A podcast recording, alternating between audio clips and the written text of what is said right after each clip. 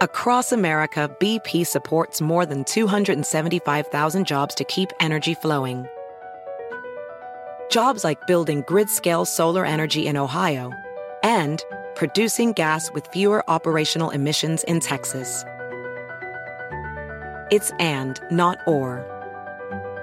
See what doing both means for energy nationwide at bp.com slash investing in America. You might be right. It's simple, but something you almost never hear in politics today, with each side more concerned about scoring political points than solving problems. I'm Bill Haslam, a Republican. And I'm Phil Bredesen, a Democrat. We're former Tennessee governors, and we invite you to listen to our podcast, You Might Be Right. Join us and guests like Al Gore, Paul Ryan, Judy Woodruff, as we take on important issues facing our country. Listen and subscribe to You Might Be Right, a new podcast from the Baker School at the University of Tennessee. Hola, bienvenidos. Estas son las noticias del día en NTN 24. Se cumplió la hora cero de Estados Unidos en Afganistán. I'm here to announce the completion of our withdrawal from Afghanistan and the end of the military mission to evacuate American citizens. De esta manera, el general Kenneth McKenzie anunció el retiro completo de tropas estadounidenses de este país, de las armas a la diplomacia. El secretario de Estado Anthony Blinken también habló. One in which we will lead with our diplomacy. The military mission is over. A new diplomatic mission has begun. ¿Cómo se llegó a este punto? Lo cuenta nuestra corresponsal nacional, Stephanie Ochoa. Fue la guerra más larga de Estados Unidos, duró dos décadas y cobró la vida de más de 2.400 soldados estadounidenses y más de 47.000 civiles afganos. Con esto se termina ya la relación entre Estados Unidos y Afganistán, al menos diplomáticamente. Esta misión será trasladada hasta Doha, en Qatar. Se ha informado que entre 100 y 200 estadounidenses permanecen en territorio afgano, debido a que no lograron llegar al aeropuerto cuando salió la última aeronave con la que terminó esta retirada de las tropas.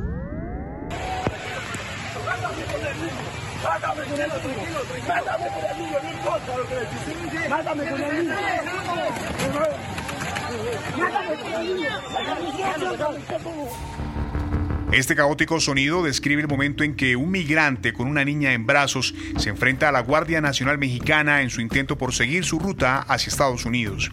Una caravana de migrantes sin documentos de Haití, Venezuela, Colombia, El Salvador, Honduras y Guatemala trataba de avanzar por territorio mexicano cuando se encontró con un amplio operativo que tenía como objetivo devolverlos a Centroamérica. El hombre desesperado trata de luchar para pasar el cordón militar y contra todo riesgo se abalanza sobre los agentes.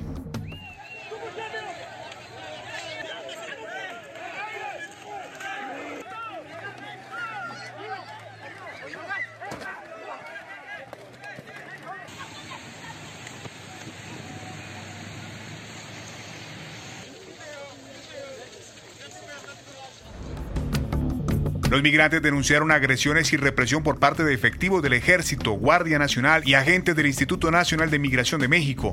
Aseguran que a golpes intentaron bloquear su camino. El grupo estaba integrado por más de 600 personas, entre ellas mujeres y niños. Dicen que en vez de trasladarlos a un centro migratorio en Chiapas, trataron de regresarlos a Guatemala. El análisis con Ana Mercedes Saiz, directora de Sin Fronteras IAP. Bueno, es una actitud completa y totalmente reprobable para un funcionario público, es una conducta violatoria de los derechos humanos. En este caso es de una persona migrante que además, cabe decirlo, no ha cometido ningún delito en México. En México, el eh, ser una persona con un estatus eh, migratorio irregular no lo convierte a uno en delincuente de ninguna manera, pero incluso recordemos que no es justificable ni con alguna persona que hubiera cometido algún delito. Vamos, este tipo de conducta es totalmente reprobable por parte de un agente de la fuerza pública y no debe ser tolerada ni aceptada y además debe ser investigada y se debe seguir hasta las últimas consecuencias. Y en un abrir y cerrar de ojos, la tormenta tropical Aida se convirtió en un potente y destructivo huracán, impactando ayer el estado de Luciana.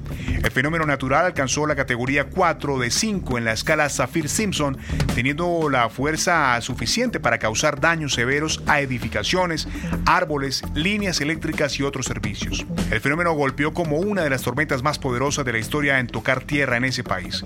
Cuando se cumplen 16 años del huracán Katrina, ¿cómo se forman estos fenómenos naturales? Y por qué aumentan su fuerza.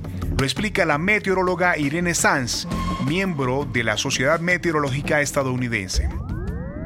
Todo empieza con una perturbación tropical, le llamamos una onda tropical, muchas veces durante esta época salen mayormente de África y cuando tenemos esta perturbación en la atmósfera, empiezan a crearse una especie de, de rotación, empieza a haber una especie de rotación es aquí cuando nosotros los meteorólogos empezamos a decir, bueno, hay una onda tropical, está mostrando señales de que quiere eh, fortalecerse o quiere definirse mejor, de tener una rotación mejor. Ya cuando empieza a alimentarse de estas aguas cálidas, de en adelante es cuando empezamos a, monitorear la, la depresión, después una tormenta tropical y después un huracán. Y para que se vaya fortaleciendo a estas categorías, necesitamos es más calidez, esta inyección de más eh, evaporación de la calidez del agua, así sea en el Atlántico, en el Golfo de México, en el Caribe, en donde sea que haya temperaturas de por lo menos 30 grados centígrados. El presidente argentino Alberto Fernández fue imputado junto a varios allegados, entre ellos la primera dama, por quebrantar la cuarentena estricta el 14 de julio de 2020, mientras que varios diputados opositores ya han emprendido acciones con miras a abrirle un juicio político. Algunos sectores han solicitado que renuncie.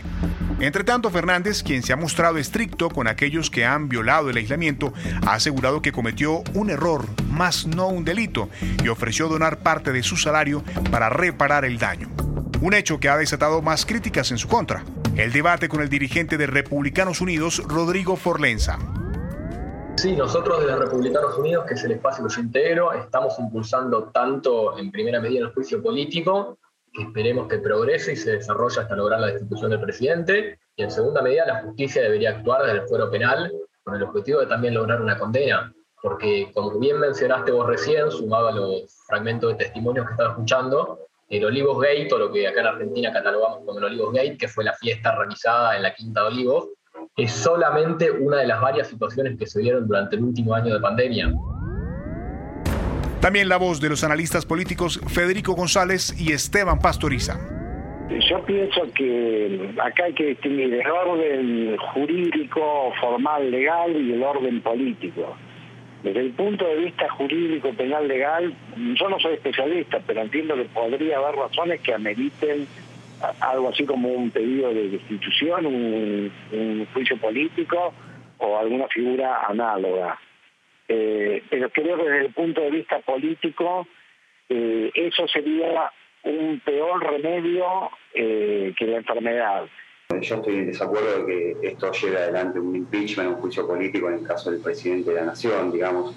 El artículo 205 del Código Penal habla de seis meses a dos años de prisión en caso de hechos similares al que ocurrió con la Quinta de Olivos, por lo cual es muy excesivo hablar de un juicio político en el primer mandatario.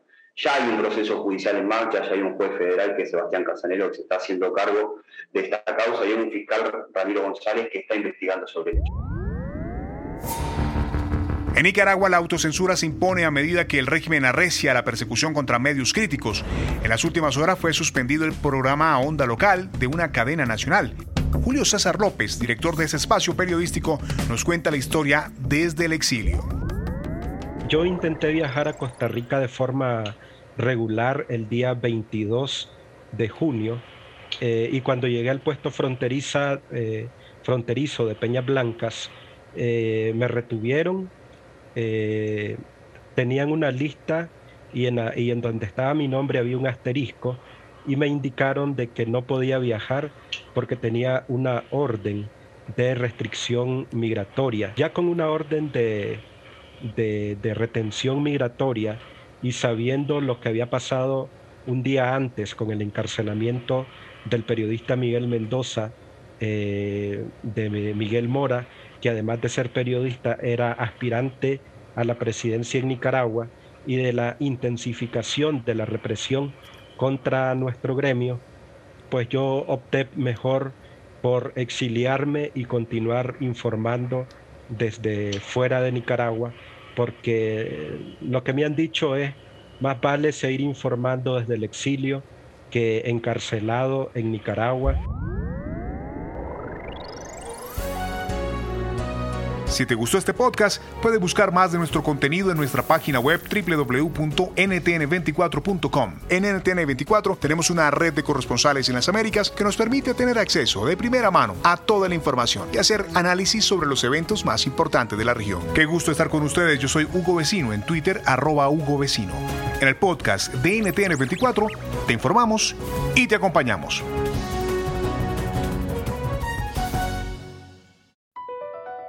Across America, BP supports more than 275,000 jobs to keep energy flowing. Jobs like building grid scale solar energy in Ohio and producing gas with fewer operational emissions in Texas. It's and, not or. See what doing both means for energy nationwide at bp.com slash investing in America. You might be right. It's simple, but something you almost never hear in politics today, with each side more concerned about scoring political points than solving problems. I'm Bill Haslam, a Republican. And I'm Phil Bredesen, a Democrat. We're former Tennessee governors, and we invite you to listen to our podcast, You Might Be Right. Join us and guests like Al Gore, Paul Ryan, Judy Woodruff, as we take on important issues facing our country. Listen and subscribe to You Might Be Right, a new podcast from the Baker School at the University of Tennessee.